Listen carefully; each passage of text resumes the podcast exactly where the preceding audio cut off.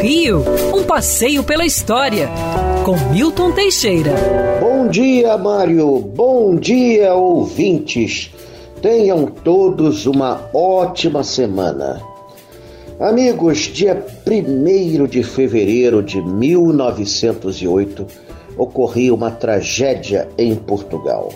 Um militar revoltado, com ideias republicanas, assassina o rei Carlos I, rei de Portugal, e de quebra ainda mata o filho dele, o príncipe herdeiro Luís Felipe, e fere bastante o irmão deste, Dom Manuel.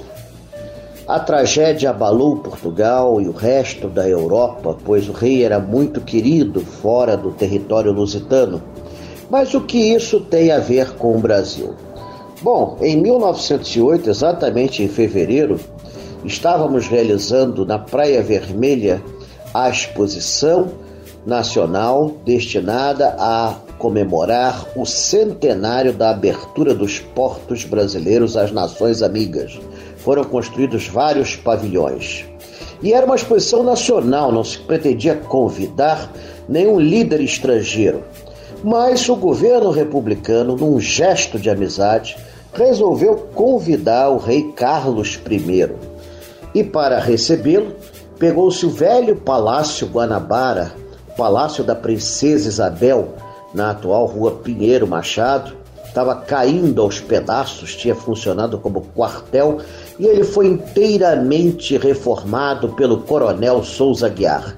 Ganhou duas torres, uma escadaria nova, uma fachada reluzente, mobiliário muito rico mandado fazer na Europa e revestido com ouro, tudo para receber Sua Majestade.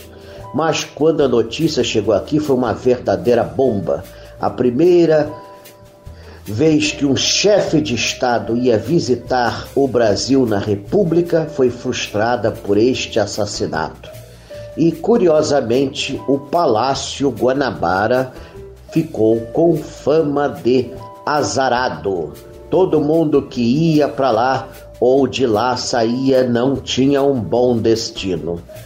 Tendo visto os últimos governos da cidade do Rio de Janeiro, dá para perceber que essa tradição continua. Né? Normalmente, os líderes que ocupam aquela casa geralmente vão completar o resto de suas vidas em Jericinó ou em Bangu, provavelmente pelos atos praticados.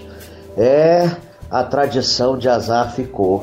E o rei Dom Manuel de Portugal, o único sobrevivente da família, não teria melhor sorte. Em 1910 foi deposto pelo movimento republicano e saiu do palácio às pressas com a roupa do corpo, sem nem ao menos ter calçado sapatos. É, pelo menos lá os líderes saíam descalços. Quer ouvir essa coluna novamente? É só procurar nas plataformas de streaming de áudio. Conheça mais dos podcasts da Band News FM Rio.